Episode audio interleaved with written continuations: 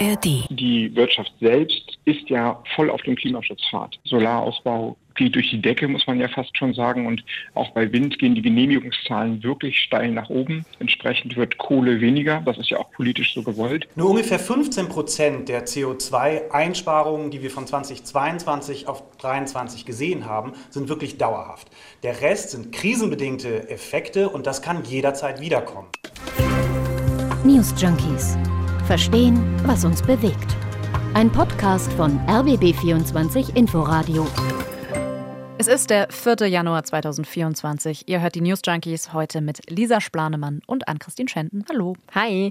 Wir sind heute über eine Nachricht gestolpert, die uns ja erstmal hat aufhorchen lassen, denn wir haben gelesen, der CO2-Ausstoß in Deutschland sei drastisch gesunken. Ja, um 10 Prozent im Vergleich zu 2022. Und meine erste Reaktion zumindest war, hey, das ist doch mal eine gute Nachricht. Also vielleicht sind wir da auf einem etwas besseren Weg in Sachen Klimaschutz. Aber wie immer, es steckt natürlich mehr hinter dieser Nachricht und wir wollen uns deswegen heute mal anschauen, warum weniger Treibhausgase ausgestoßen wurden, woran das liegt und ob es wirklich damit zu tun hat, dass Deutschland klimafreundlicher geworden ist. Aber bevor wir das machen, hier wie immer der Hinweis, ihr könnt uns gerne ein Abo in der ARD Audiothek dalassen oder wenn ihr unseren Podcast mögt und uns auf Spotify hört, dann könnt ihr da auch gerne mal eine positive Bewertung abgeben. Darüber freuen wir uns nämlich auch immer.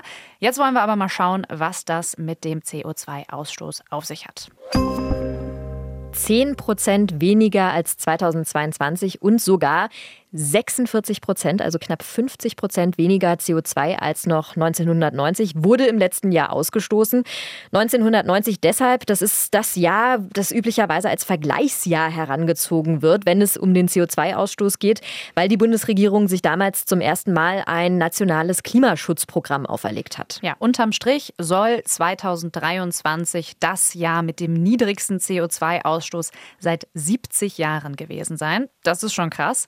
Diese Zahlen, die gehen aus einer vorläufigen Auswertung der Denkfabrik und Klimaschutzorganisation Agora Energiewende hervor. Und ja, so hyperoptimistisch könnte man jetzt sagen, ist doch mega. Also ist richtig gut. Aber ganz so einfach ist es eben dann doch leider nicht. Denn man muss sich eben ganz genau ansehen, warum weniger Emissionen ausgestoßen wurden. Die Autorinnen und Autoren der Studie führen diesen Rückgang des CO2-Ausstoßes zwar in erster Linie darauf zurück, dass im letzten Jahr weniger Strom verbraucht wurde, damit dann auch Strom, der aus Kohle gewonnen wurde.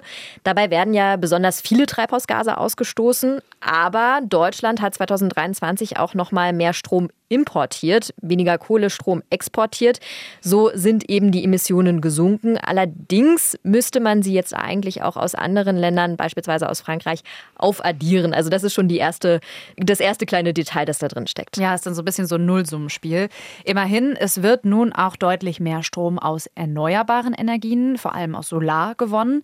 Bundeswirtschaftsminister Robert Habeck, der sieht darin auch einen großen Erfolg. Solarausbau geht durch die Decke, muss man ja fast schon sagen. Und auch bei Wind gehen die Genehmigungszahlen wirklich steil nach oben. Entsprechend wird Kohle weniger. Das ist ja auch politisch so gewollt. Das war Habeck im Gespräch mit dem Bayerischen Rundfunk. Und auch Simon Müller, Sprecher der Agora Energiewende, sieht das zumindest als einen Teilerfolg an. Der Ausbau der erneuerbaren Energien, der beschleunigt sich merklich. Vor allen Dingen bei der Solarenergie haben wir einen satten neuen Rekord. Da wurden 14,4 Gigawatt zugebaut. Um das mal ins Verhältnis zu stellen, so ein Großkraftwerk hat ungefähr ein Gigawatt. Also das sind so gut 14 Großkraftwerke von der installierten Leistung. An einem sonnigen Tag produzieren die dann auch tatsächlich in diesem Umfang. Und das ist wirklich eine deutliche Steigerung. Vor drei Jahren hätten sehr viele Leute das noch nicht für möglich gehalten. Jetzt hat allerdings auch noch ein anderer Faktor dazu beigetragen, dass sich die Emissionen verringert haben, nämlich die wirtschaftliche Produktion ist zurückgegangen. Deswegen seien die Emissionen auch in der Industrie laut Agora zurückgegangen, weil es krisenbedingt weniger Aufträge gab. Ja, und das ist im Zweifel ein wenig nachhaltiger Rückgang der Emissionen und ja auch kein gewünschter, denn eigentlich mhm. wollen wir, dass die wirtschaftliche wirtschaftliche Produktion ganz gut läuft. Aber das Problem ist ja auch, wenn die wirtschaftliche Produktion wieder bergauf geht, dann könnten im Umkehrschluss auch die Emissionen steigen. Und auch Robert Habeck hat sich dazu nochmal geäußert. Allerdings sieht er das gar nicht so negativ alles. Natürlich wird weniger produziert, auch weniger als gut ist für die Volkswirtschaft. Aber die Wirtschaft selbst ist ja voll auf dem Klimaschutzpfad. Das heißt, Energieeffizienz gleiche Menge an Produktion bei weniger Energieverbrauch oder bei erneuerbarem Energieverbrauch ist ja durchaus strukturell zu beobachten. Also Robert Habeck sagt, trotzdem leistet die Wirtschaft mehr für den Klimaschutz. Agora Energiewende sagt da allerdings, nur 15 Prozent der aktuellen Einsparungen gehen tatsächlich auf Klimaschutzmaßnahmen zurück. Wie die Branche ihre Situation einschätzt, inwiefern klimafreundschaftliches Wirtschaften gerade tatsächlich einen Effekt hat, das werden wir auch gleich nochmal in der Folge besprechen. Ja, aber es ist nicht nur der Energiesektor oder die Industrie, die für Emissionen verantwortlich sind, sondern es ist auch der Verkehr und der Gebäudesektor und auch noch die Landwirtschaft. Ja, und da sieht es auch leider nicht so rosig aus. Im Verkehrssektor sind 2023 die Emissionen gerade mal um 2 Prozent zurückgegangen. Und da kritisiert beispielsweise die Grünen-Politikerin Ingrid Nestle indirekt die FDP, dahingehend Fortschritte zu blockieren. Es ist tatsächlich so, dass sich die Ampel ein bisschen schwer tut äh, mit Maßnahmen im Verkehrsbereich. Deswegen sage ich, das ist unser Sorgenkind. Im Heizungsbereich haben wir ein Gesetz, das jetzt auch wirken wird. Wir haben in allen Bereichen politische Maßnahmen, die ganz klar Wirkung entfalten. Im Verkehrsbereich haben wir da noch nicht wirklich eine ausreichende Einigung. Außer beim Deutschlandticket, sagt die Politikerin, da gab es ja eine Einigung. Im Gebäudesektor lag der Rückgang hauptsächlich daran, dass weniger geheizt wurde in der Energiekrise und beide Sektoren hätten laut Agora ihre Ziele verfehlt. Und auch in der Landwirtschaft beispielsweise sind die Emissionen nur leicht zurückgegangen. Also wir merken schon, dass die CO2-Emissionen gesunken sind, ist auf den ersten Blick eine gute Nachricht, auf den zweiten Blick dann eher ja, kritisch zu betrachten, auf jeden Fall. Und wir kennen das Ganze ja auch schon ein bisschen aus der Corona-Zeit. Mhm. Auch da gab es ja kurzzeitig einen Rückgang der CO2-Emissionen, weil erstens ja die Industrie viele Produktionen ganz stoppen musste und zweitens ja beispielsweise auch weniger geflogen wurde. Ja, Stichwort Corona. Sieben Prozent weniger waren es damals, also 2020. Der Transportsektor machte damals den größten Teil der Emissionen aus. Damals war das ein Rekordwert, der allerdings unmittelbar auf die Pandemie dann zurückgeführt wurde. Das Max-Planck-Institut schrieb Mitte Dezember 2020, mit der Corona-Pandemie sanken die Emissionen nun deutlich. Deshalb ist 2020 ein zentrales Jahr. Ob dies einen Trend einläute, hängt allerdings stark davon ab, wie sich die Maßnahmen in den Covid Covid-19-Stimuluspaketen weltweit ausgestalten. Sie sagen weiter, dass Sie beobachten würden, dass die Emissionen sich langsam wieder dem Niveau von 2019 annähern. Nach dem Rückgang der Emissionen aufgrund der globalen Finanzkrise 2008 seien die Emissionen im, 2000, im Jahr 2010 sprunghaft sogar um 5 Prozent angestiegen ähm, als sich dann die Wirtschaft erholte. Es bestehe aber die Befürchtung, dass ein sprunghafter Anstieg der CO2-Emissionen auch 2021 eintrete. Ja, das ist also die Prognose des Max-Planck-Instituts 2020. Und man kann ja dann ganz schön nachschauen, was ist 2021 passiert. Und siehe da, die Treibhausgasemissionen sind wieder um 4,5 Prozent im Vergleich zu 2020 gestiegen. Also ist es genau das eingetreten, was da prognostiziert wurde. Und auch Simon Müller von der Agora warnt jetzt vor diesem Effekt. Nur ungefähr 15 Prozent der CO2-Einsparungen, die wir von 2022 auf 2023 gesehen haben, sind wirklich dauerhaft. Der Rest sind krisenbedingte Effekte und das kann jederzeit wiederkommen. Ja, das bedeutet also auch, jetzt müssen wir diesen enormen Rückgang mit Vorsicht genießen, denn das ist eben wahrscheinlich eher ein kurzfristiger positiver Nebeneffekt der Energiekrise und nicht etwa das Resultat gut funktionierender Klimapolitik, zumindest nicht in der Gänze. Robert Habeck sieht das, wie wir gehört haben, zwar nicht ganz so, aber wir schauen uns jetzt mal genauer an, wie sich die Wirtschaft für dieses Jahr aufgestellt sieht und wie klimafreundliches Wirtschaften dann tatsächlich langfristig funktionieren könnte. Okay, also wir fassen noch mal ganz kurz zusammen. Für die deutschen Firmen läuft es im Moment weniger gut. Das wirkt sich wiederum positiv aufs Klima aus. Die CO2-Emissionen sinken, soweit so klar. Aber warum läuft es für die Wirtschaft aktuell überhaupt so schleppend? Und ist das ein Negativtrend, der auf Dauer ist, Lisa? Das wollen wir uns jetzt mal genauer anschauen. Ja, und da müssen wir uns erstmal die gesamte Wirtschaft angucken, um das äh, greifen zu können. Vieles hängt ja auch miteinander zusammen. Es kommen zurzeit mehrere Probleme zusammen. Besonders schwierig läuft es zurzeit zum Beispiel für die Baubranche. Und das können wir mal anhand von Zahlen genauer einordnen. Anfang Dezember hat der Zentralverband Deutsches Baugewerbe Konjunkturdaten veröffentlicht und daraus geht hervor, die Branche hat mit Umsatzrückgängen zu kämpfen. Der Verband sagt, der Umsatz gehe 2023 real um mehr als 5 Prozent zurück. Und auch jetzt für dieses Jahr, also für 2024, rechnet der Zentralverband Deutsches Baugewerbe mit einem Umsatzrückgang.